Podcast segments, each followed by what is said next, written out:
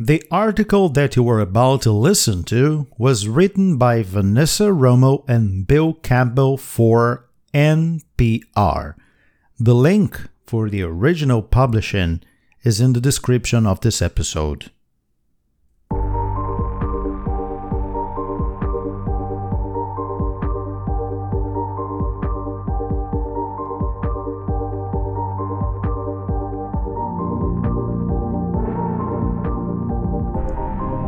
US recovered non human biologics from UFO crash site. Three military veterans testified in Congress' highly anticipated hearing on UFOs Wednesday, including a former Air Force intelligence officer who claimed the US government has operated a secret multi decade reverse engineering program of recovered vessels. He also said the US has recovered non human biologics from alleged crash sites. But while the topic of Little Green Man did come up, much of the discussion centered on improving processes for reporting unidentified aerial phenomena, or UAPs, the military's term for UFOs. Increasingly, UAP refers to anomalous rather than aerial phenomena to account for sightings in both air and water. There are also calls to remove the stigma for aviators who report UAP sightings and to ensure oversight of government programs that investigate them. Retired Major David Grusch, who went from being part of the Pentagon's UAP task force to becoming a whistleblower, told the House Oversight Committee's National Security Subcommittee that he had been denied access to some government UFO programs, but that he knows the exact locations of UAPs in US possession.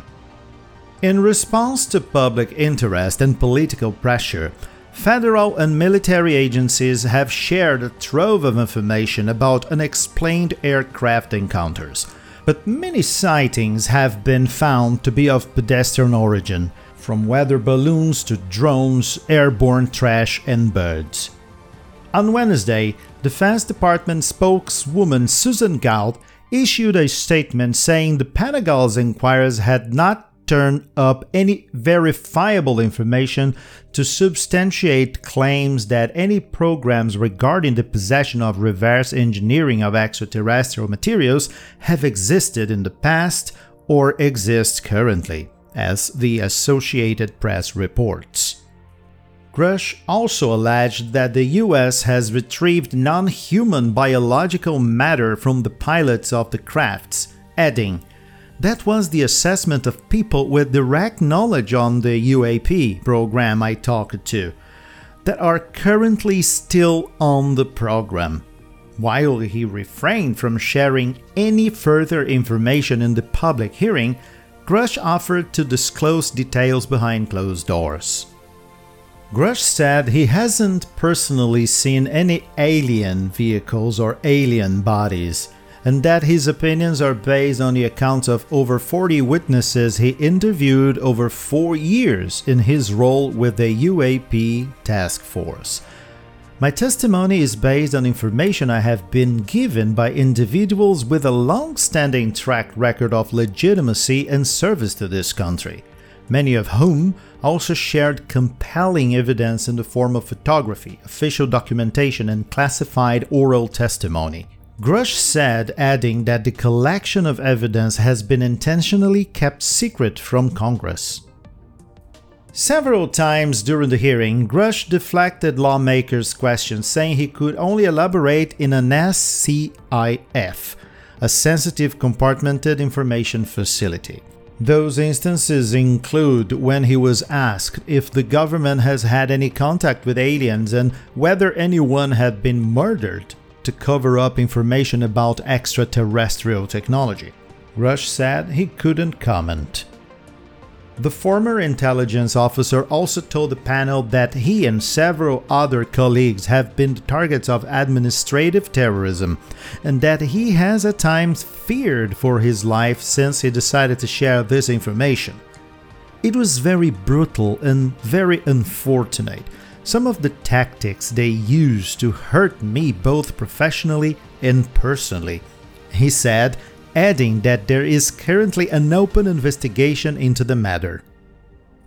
UAP sightings are not rare or isolated. The subcommittee also heard testimony from former Navy fighter pilot Ryan Graves and retired Commander David Fravor about their alleged encounters with aircraft of an unexplained origin. Graves recounted an incident with a flying object off the coast of Virginia Beach in 2014.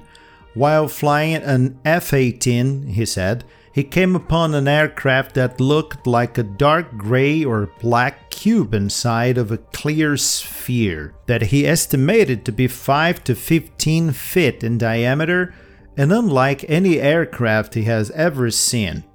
Grave claimed the UAP could remain stationary despite hurricane force winds. He told lawmakers that his squadron submitted a safety report at the time but that he received no official acknowledgement of the incident.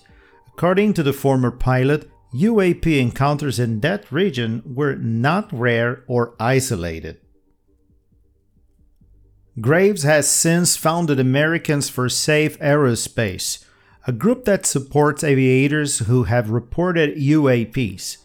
He stated that the objects that are reportedly being seen by military and commercial pilots are performing maneuvers that are unexplainable due to our current understanding of our technology and our capabilities as a country.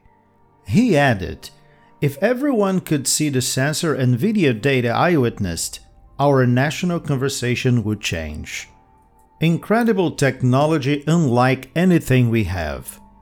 Retired Navy Commander David Fravor offered the panel his own eerie account of a UAP encounter that was captured in video in 2004. The Pentagon released the video to the public in 2020.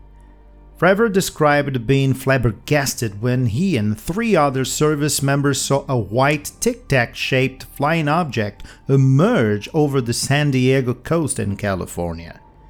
There are no rudders, no rudder wash, or any visible flight control surfaces like wings, he said of the UAP. As he and the other pilots tried to get closer to the mysterious craft, it rapidly accelerated and disappeared right in front of our aircraft, leaving no detectable turbulence. The technology that we faced was far superior than anything that we had. Fravor said. I'm not a UFO fanatic, but what we saw with our sets of eyes, we have nothing close to it. It was incredible technology. Fravor said it was several years before any officials followed up on the extraordinary events of the day, and even then, he added, nothing was done. Gasps from the overflow room. The highly anticipated hearing was open to the public. People waited for hours to secure a spot for the hearing. A 22 year old from New York City who asked to remain anonymous due to stigma that still persists around the subject told NPR he made plans to attend knowing that it's something that could be a historic moment. From an overflow room with about 100 other enthralled spectators, he watched as Grusch, Graves, and Fravor, men with long careers in the military, shared their experiences.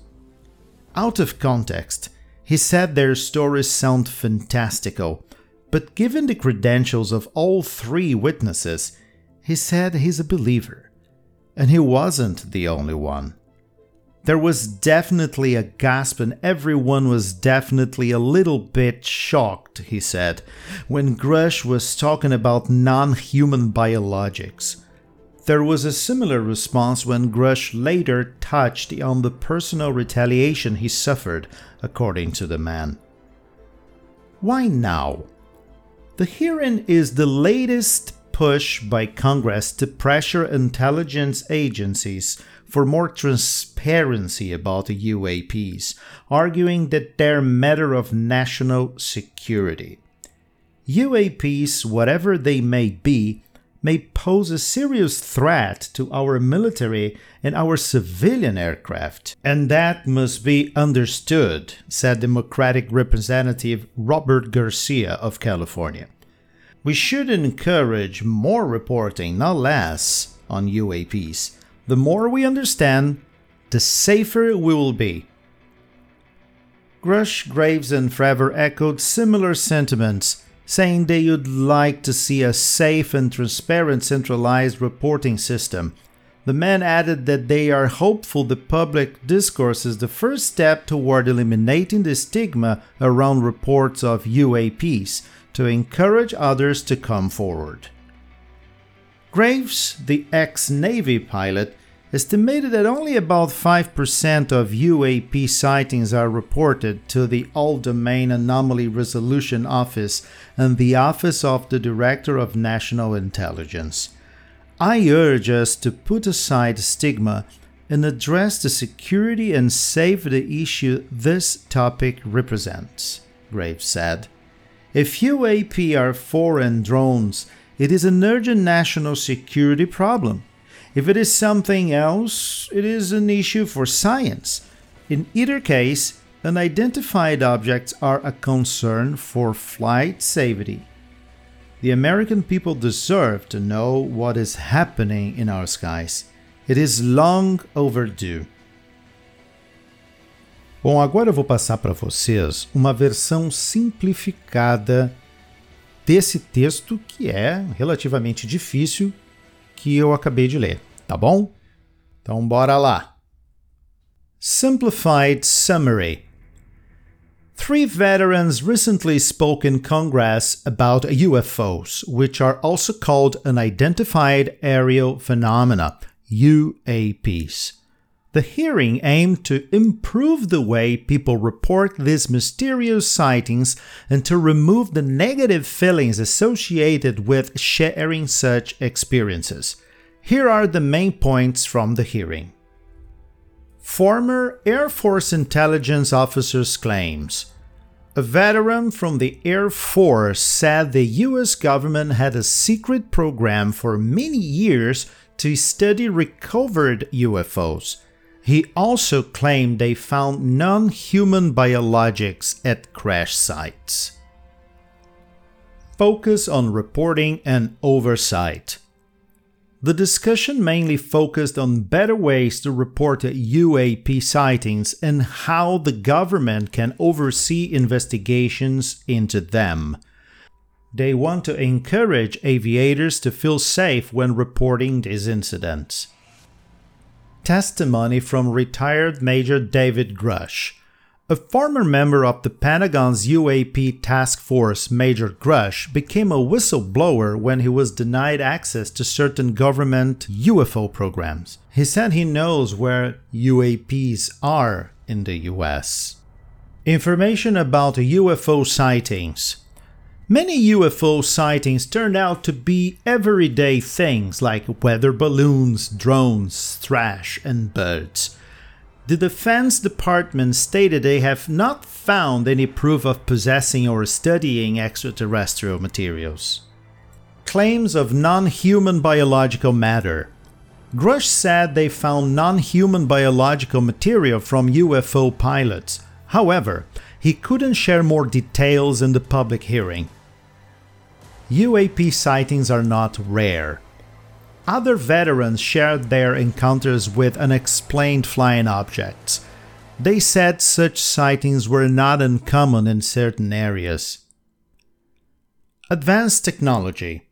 Veterans described the incredible technology they saw in these UFOs, which appeared to be far more advanced than anything we have public interest and reaction.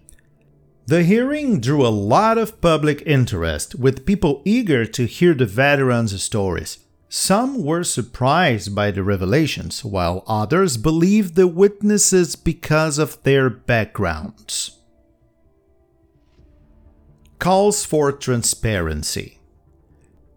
Congress wants more transparency about UAPs, as they may pose a threat to national security.